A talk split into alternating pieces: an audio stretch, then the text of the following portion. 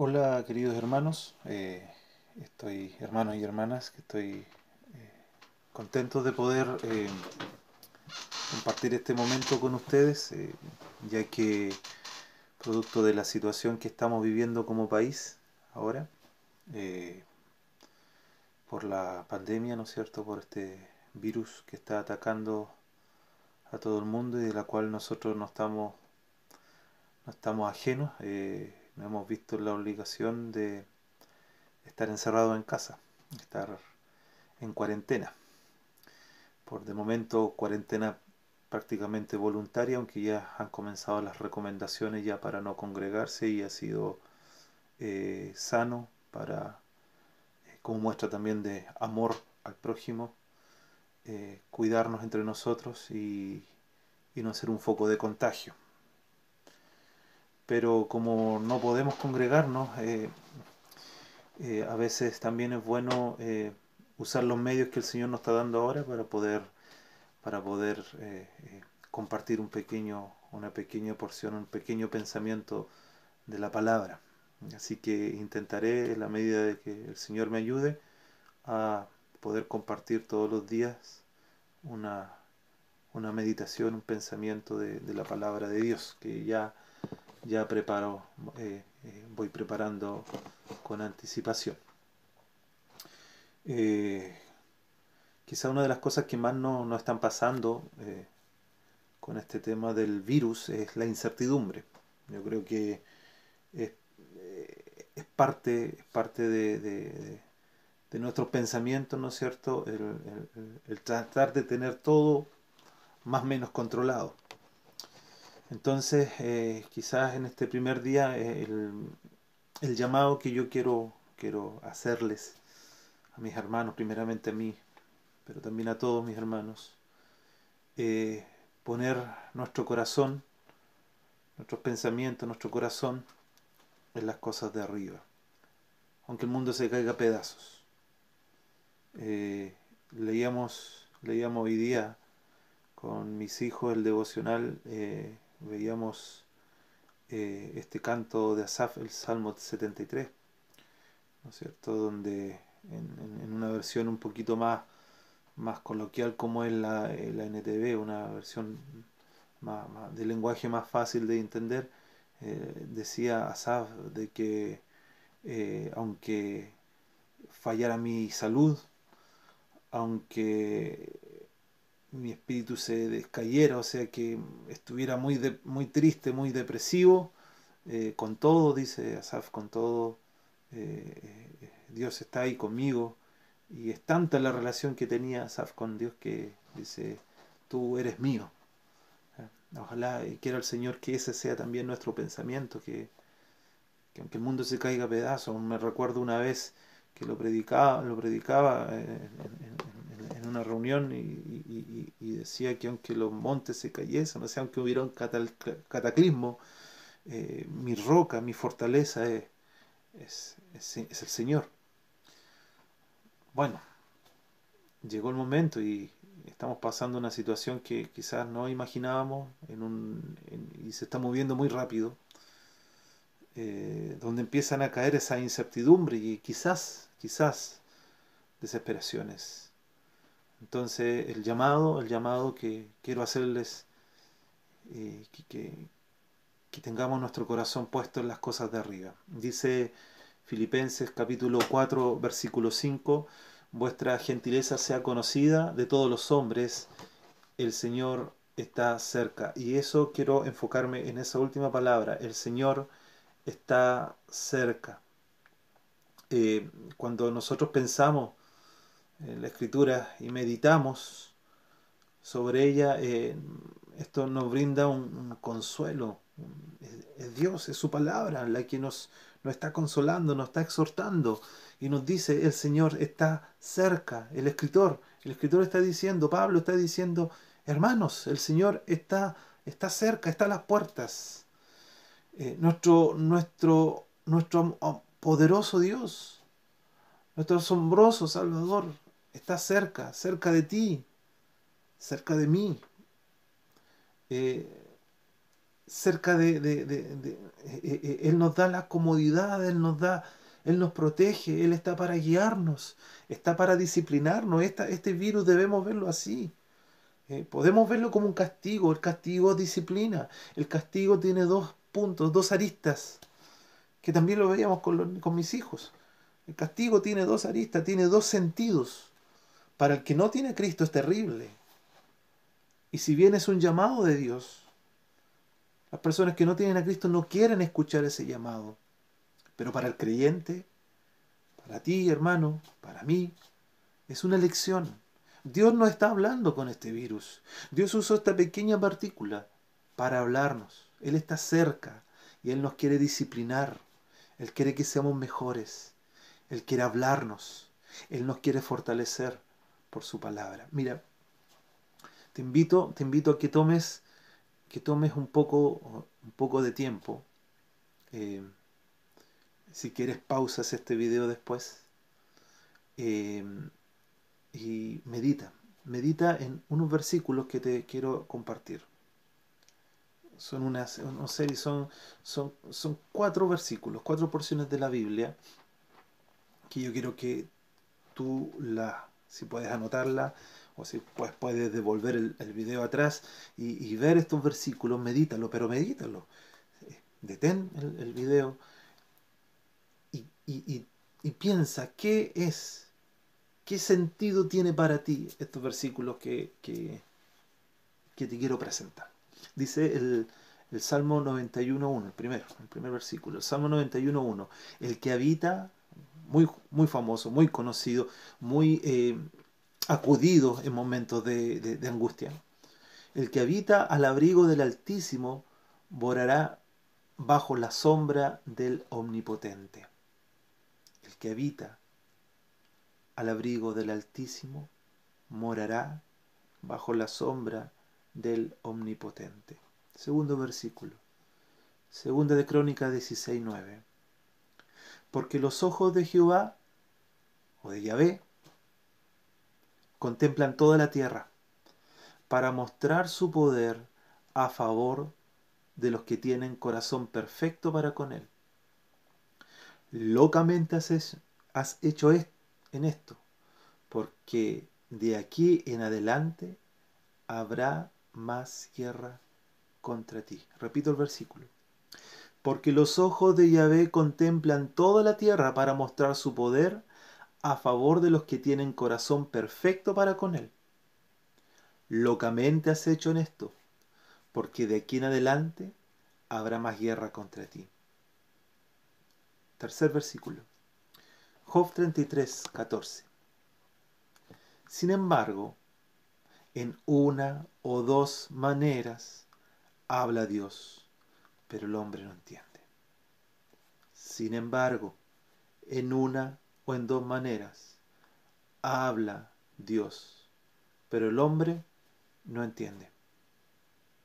Isaías 41:13 dice, porque yo Yahvé soy tu Dios, quien te sostiene de tu mano derecha y te dice, no temas, yo te ayudo.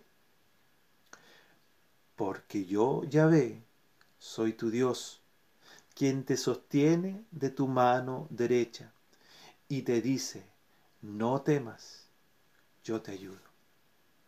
Detén el video, medita. ¿Qué significa para usted, hermano, personalmente? ¿Y qué significa para nosotros como iglesia estos versículos? Pone pausa. Bien. Espero que haya seguido mi consejo, que haya seguido esta actividad y que hayas meditado. No vamos a analizar esos versículos. Están dentro del contexto de lo que quiero compartir con ustedes. Pero te invito a que hayas hecho eso. ¿Ya? Entonces, una vez ya habiendo hecho este ejercicio, eh, eh, ahora pensemos un poco. Nos gusta elegir, ¿cierto? Nos gusta escoger. Frente a cualquier decisión, frente a cualquier cosa. Nos gusta tomar las mejores opciones, nos gusta elegir, nos gusta sentir ese poder de tener un abanico de posibilidades y tomar la mejor opción. Nos gusta ser personas que nos encanta creer que tenemos autodeterminación y control. Dime que no es cierto. Nos gusta. Y por eso quizás el mundo, el mundo hoy día está un poco, o mejor dicho, está desesperado porque no encuentra una solución a este virus. No hay control sobre él. Apareció de repente y se ha propagado de forma tan rápida, tan acelerada, que el hombre no puede tener el control. Y sobre la marcha ha fallecido gente, mucha gente, mientras los hombres están tratando de descubrir la forma. Y quiera Dios que prontamente ilumine esas mentes que Él ha otorgado para poder dar la solución a, este, a esta enfermedad. Pero el hombre desespera. El hombre desespera en no poder tener control de la situación. Y a veces nosotros caemos en lo mismo. De hecho, todavía no me acostumbro, me acostumbro y me paso la... Todavía no puedo acostumbrar que no tengo que tocarme la cara. Hay que las manos. Eh, los, discípulos de, los discípulos del Señor entienden perfectamente o completamente que Dios es soberano. Hermano, hermana, tú debes entender de que todo esto lo permite Dios.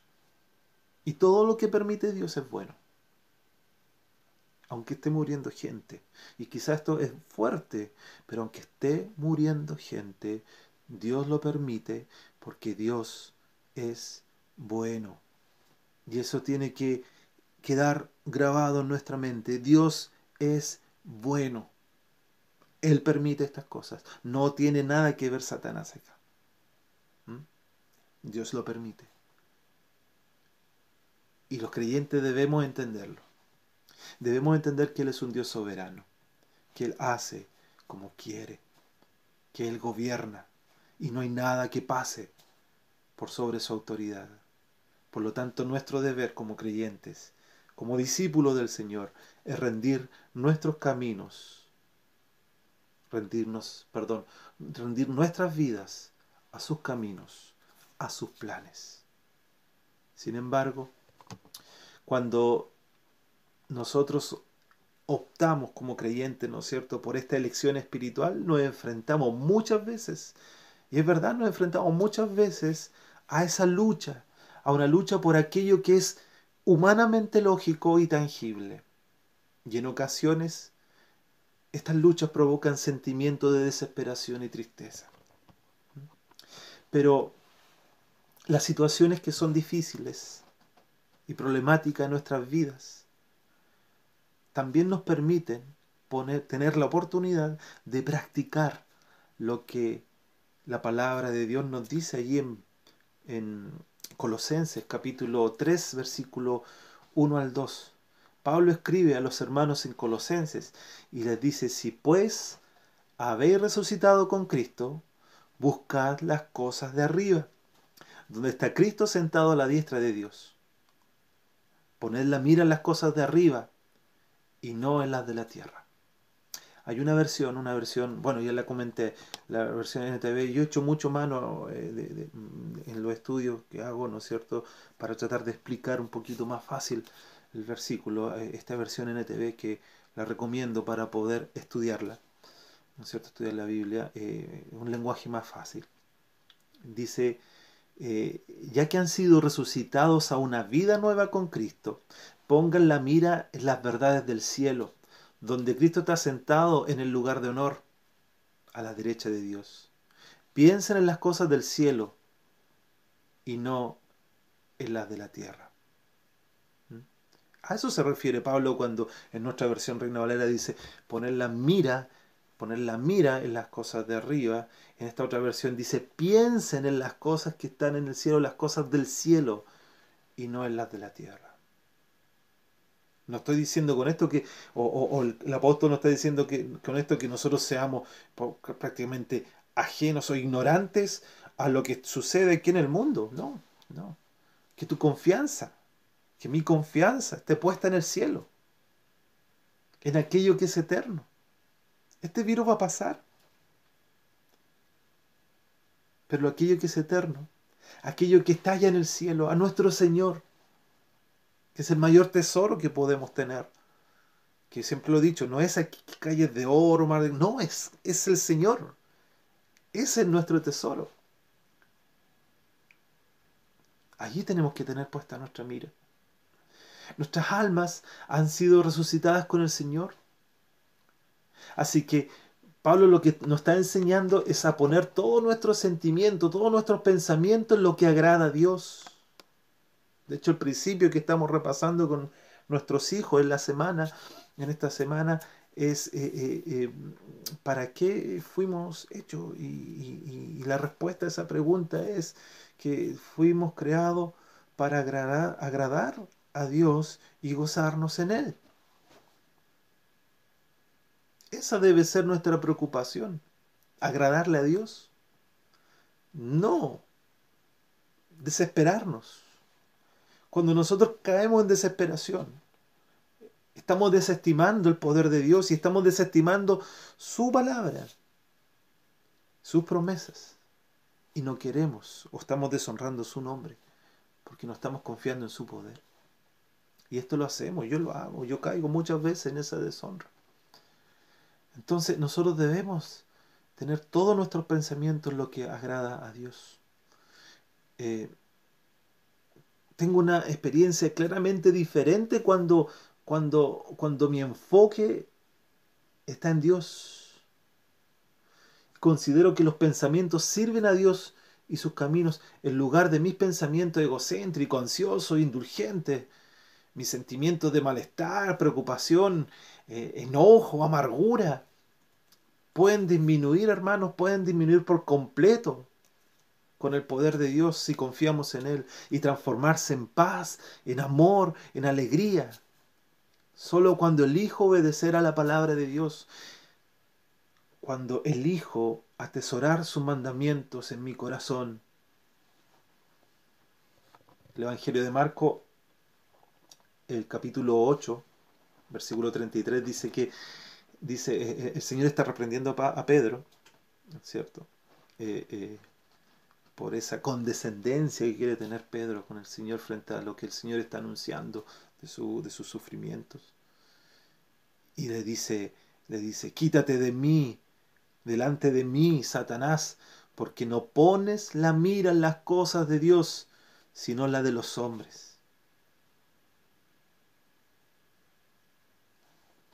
Quizás Muchas veces el Señor nos tiene que decir eso a nosotros.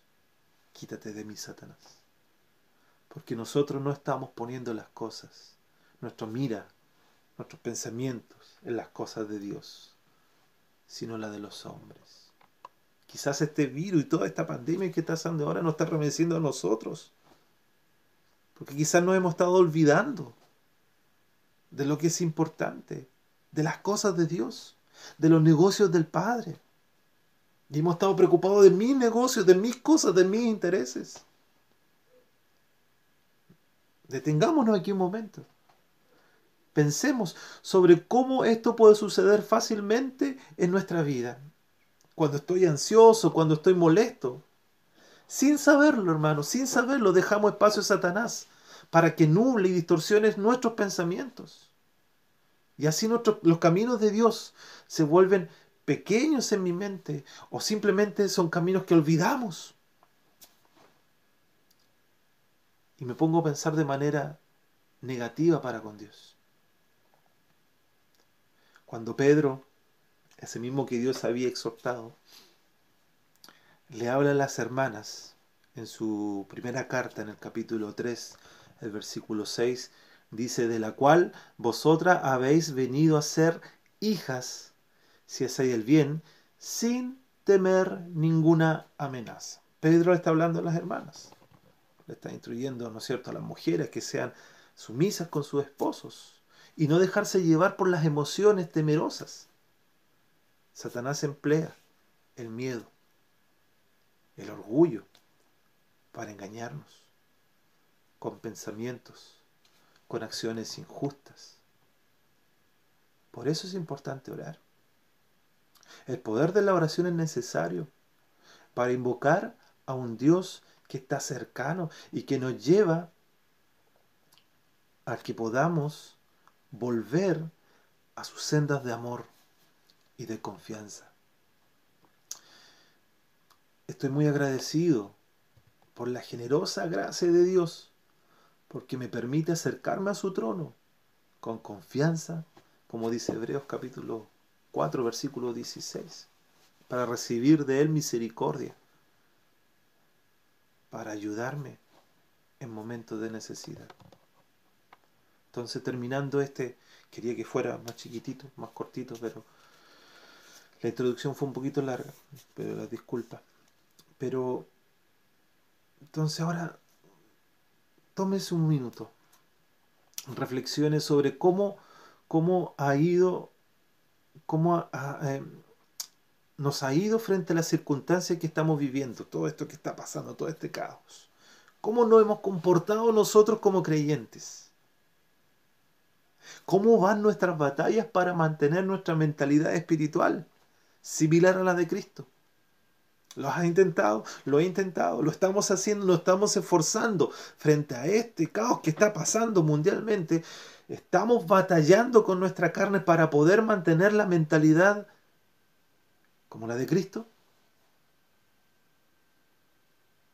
Hermano, cierra tus ojos y piensa, cerremos nuestros ojos y pensemos en las cosas de arriba, donde está el triunfante Cristo, nuestro Señor, nuestro Salvador. Dejemos nuestras preocupaciones que se difumen, que se derritan allí en su presencia. ¿Qué pasajes? ¿Qué pasajes de la Biblia podemos echar mano frente a los sufrimientos. En estos momentos, que piensa en un pasaje que se te venga a ti, donde eh, tú puedas echar mano y donde podamos poner en práctica hoy. ¿Por qué aún sigues temeroso? ¿Por qué eh, eh, estás molesto? ¿El actor de la autoridad a lo mejor? No lo sé. ¿Por qué estás ansioso en este momento? ¿Cómo puedes ver a Dios moverse en toda esta situación que está pasando? Tómate un tiempo, hermano. Desconéctate de todo. Simplemente ora. Ora por lo que... Eh, eh, por, por todo lo que quizás te causó este devocional. Ora. Lleva todas tus preocupaciones todos tus miedos son válidos, si somos, somos de carne. Pero el mundo, el mundo no tiene a Dios. No tiene en quién depositar sus miedos, solamente en sus obras. Y sus obras fracasan, por lo tanto sus miedos siguen creciendo. Nosotros tenemos a Cristo. Pone allí tus miedos, pone allí tus preocupaciones, pone allí tus emociones.